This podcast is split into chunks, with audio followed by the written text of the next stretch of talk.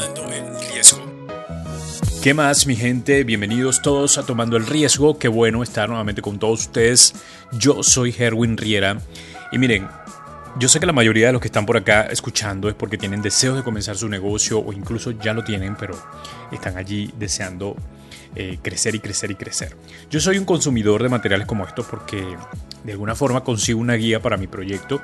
Entonces, precisamente porque he estado consumiendo material para orientar un poco a mi hermana en todo lo que tiene que ver con negocios, todo lo que he aprendido además en este podcast, pensé que era mucho material interesante como para no compartirlo. Así que vamos a comenzar una serie de episodios, tal vez con algunos invitados interesantes, donde vamos a hablar de cómo comenzar tu negocio desde la idea hasta el plan de acción. Yo solamente soy un curioso y voy a estar aquí aportando cosas que aprendo, así que ustedes se encargarán del resto de las cosas. Hoy es el primer episodio de estos y vamos a hablar de la idea. Las ideas de negocio suelen darse cuando pensamos en esa necesidad personal. Eh, como hemos escuchado cantidades de veces en este podcast, a los empresarios decir que, bueno, me costaba o me sentía muy frustrado porque los productos no me llegaban a tiempo, así que empecé a crear yo mi propia empresa eh, e-commerce para que llegara a tiempo, más rápido y tal, qué sé yo. Entonces, una vez que pensamos en todo esto, nace la idea pero la idea tiene algunas características que hay que evaluar muy bien. ¿Es una idea buena, una idea mala, una idea regular? Bueno, en este primer episodio vamos a evaluar desde algunos ejemplos, por supuesto, si estás bien, vas por buen camino, qué sé yo. Lo importante es que prestes mucha atención y que al final puedas decir, mira, esta idea que tengo en mi mente está brutal o esta idea es un desastre. Así que vamos pues. Antes quiero invitarte a que nos califiques en Spotify o Apple Podcast. Spotify debajo del nombre nos dejas una calificación 5 estrellas y en Apple Podcast una reseña bien chévere. Miren, eh, tenemos también un newsletter que estamos compartiendo cada semana, lo estábamos haciendo los sábados, vamos a empezar a compartirlo los martes. Eh, les llegará un correo cada semana con información sobre marketing, liderazgo, emprendimiento, todo lo que necesitas para que tu empresa siga creciendo. Lo hacemos con cinco recomendaciones, cinco recursos importantes que no te puedes perder y evaluar cada semana. Así que ve a nuestra página www.tomandoelriesgo.com, allí te suscribes y seguramente recibirás un correo pronto. Bien, comenzamos. Te animo a que pienses por un momento en aquello que te motiva cada mañana al despertar. Y ya sé que hay mucha gente aquí que dice, bueno, yo no tengo nada que me motive en realidad. Qué ladilla.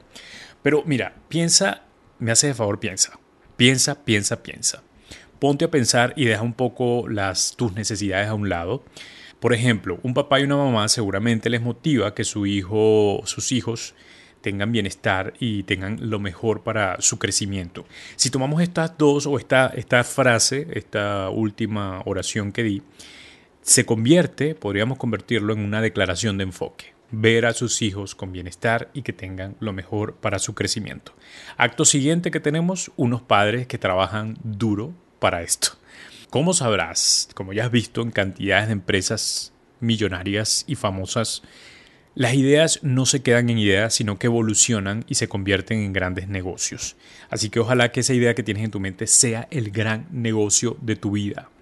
Para que esto ocurra es importante mantener un enfoque, un valor, una motivación de fondo, así como estos padres que desean tener eh, bienestar y crecimiento para sus hijos. Tu idea debe mostrarte una acción concreta, radical y ambiciosa.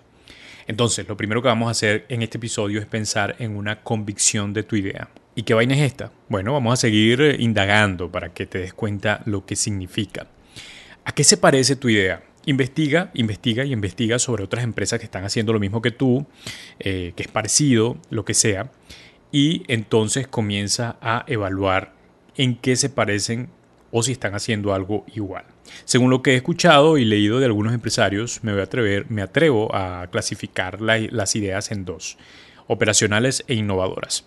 Vamos a dar algunos ejemplos, tal vez dos o tres. Eh, hace unos días veía un curso y el empresario que daba el curso decía o comparaba la Coca-Cola con la Bicola. La Bicola, como sabemos, es la imitación clásica de estos productos, pero lo que nos dice o nos refleja esta imitación es que cuando tenemos una idea que se parece a la otra y ya, solo nos limitamos a ser diferentes en el precio y la rapidez. Y la verdad que eso no tiene mucha relevancia, no es tan pesado. O sea, no haces un gran esfuerzo en tu idea y solo te indica que debes operar o que vas a operar distinto tu empresa, ¿no? Vas a hacerlo más rápido, vas a, hacer, vas a cambiar los precios. Como el ejemplo de mi hermana, eh, tengo que ella quiere montar algo de comida, entonces eh, es una comida muy popular acá en Venezuela, entonces se pone a pensar en la cantidad de personas que están vendiendo la misma comida y entonces ella tendría que pensar en, en que tiene que hacerlo más económico para tener la competencia o tener más clientes, eh, vender mucho más por supuesto, o eh, en la rapidez que salga la comida, ¿no? Entonces eso no es tan pesado, no sé, no es, es como para salir del paso. Voy a montar un negocio, voy a abrir un negocio y ya, para ganar plata y ya. La cosa tiene que ir más allá. Para aquellas personas que quieren levantarse cada mañana, que quieren tener una motivación, despertarse y, y hacer algo por su negocio, las ideas tienen que ser más radicales, agresivas y mucho más grandes que tú incluso. Podemos pensar en, como lo dijo este mismo empresario del curso, en Airbnb, porque esta gente hizo una convicción brutal, una plataforma que ofrece a los turistas opciones de alojamiento en casas particulares.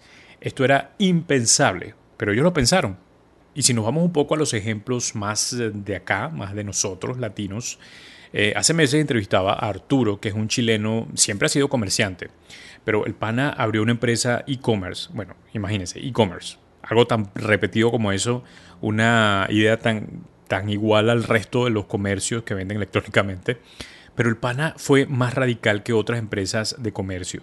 Se preguntó, en medio de una crisis de paso, de COVID, dijo, ¿por qué no tener mis bodegas en casas particulares? ¿Qué tal si en cada ciudad, cada rincón, cada pueblo de mi país. Una familia empaca mis productos y los despacha. Y así lo hizo. De hecho, ahorita es una empresa muy próspera, se la voy a dejar seguramente en el artículo de este episodio. Pero me pongo a pensar en esto y digo que es genial porque les va a dar oportunidades a otras personas. De hecho, él me, habla allí de los estudiantes que están estudiando y necesitan algo, algún dinero extra, de los jubilados también o de los desempleados que están por allí y necesitan salir un poco del paso con negocios como esto. Él pensó en lo rápido que puede ser la entrega de su producto, por supuesto, porque va a ser mucho más rápido. Imagínate que pidan algo en la capital y hayan diferentes zonas donde, donde estén estas personas, eh, pues la entrega va a ser yo creo que en horas. Pero detrás de todo esto había una razón más grande. Darle la oportunidad a estas personas que les dije para que ganen. Si el pana se quedaba solamente con lo rápido de su producto, pues entonces no había algo allí más interesante por lo cual trabajar. Si te estás dando cuenta de qué se trata la convicción de tu idea, es evaluar qué tan cerca estás de otra idea, como este pana que estaba muy cerca, o sea, era muy igual a todos, e-commerce, pero ¿qué te hace tan distinto a esta? Cuando logras dar con eso distinto, entonces ese será tu enfoque en el resto de los pasos que debes seguir. O sea, vamos a pensar en un negocio de multimedia. Si tu idea multimedia, vamos a pensar que esta idea multimedia, eh, su convicción es, y vamos a pensar que ninguna otra lo está haciendo, para dar un ejemplo, es que no solamente quieren ayudar a las marcas visualmente, sino que también quieren educar a los equipos de marketing de cada empresa para que sean más efectivos en los materiales visuales de las campañas que tienen que dar. Entonces, allí te va diciendo esta, esta mm, convicción cómo tienes que trabajar. Tienes que buscar enlazar en tu equipo a expertos en marketing y hasta un programador para, para todo el tema académico ¿no? de la plataforma online. Y por supuesto, mm, no solamente personas que sepan de marketing, sino también educadores, o sea, que sepan enseñar. Porque la convicción fue clara diciendo que no solamente van a ayudar visualmente a las marcas, sino que también van a educar a las personas o al personal de marketing de las empresas. Entonces allí te va indicando qué hacer. Bueno, lo que quiero decir es que una vez que sepas muy bien cuál es tu enfoque a partir de la idea, entonces en cada etapa de la construcción de tu empresa estarás más concentrado en lo que verdaderamente importa. Comienza haciéndote preguntas concretas. ¿A quién se parece tu idea? ¿Qué es aquello tan radical en lo que te diferencias del resto? Piensa en gente que lo ha hecho, ha hecho lo imposible, como por ejemplo la gente de Airbnb, siendo la más pasada u otras más sencillas, y haz una declaración de enfoque una vez que la tengas.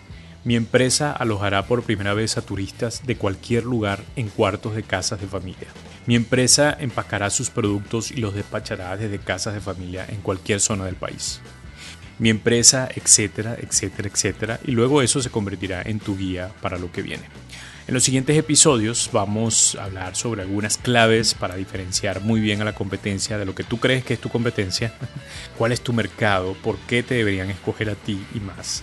Y tal vez tengamos algunos invitados interesantes para hablar de cosas como estas hasta que tengas tu plan de acción. Y muchas gracias por llegar hasta aquí. Recuerda que puedes calificarnos en Spotify o Apple Podcast. En nuestra página web puedes conseguir nuestro boletín. Allí te suscribes www.tomandoelriesgo.com. También estamos en YouTube. Eh, nuestro canal se llama Tomando el Riesgo. Te suscribes y le das a la campanita para que te avise cuando subamos un episodio nuevo. Bien, yo soy Herwin Riera y el productor ejecutivo de este podcast es Robert Carpenter. Nos escuchamos o nos vemos, no sé, como sea posible, en el siguiente episodio. Chao.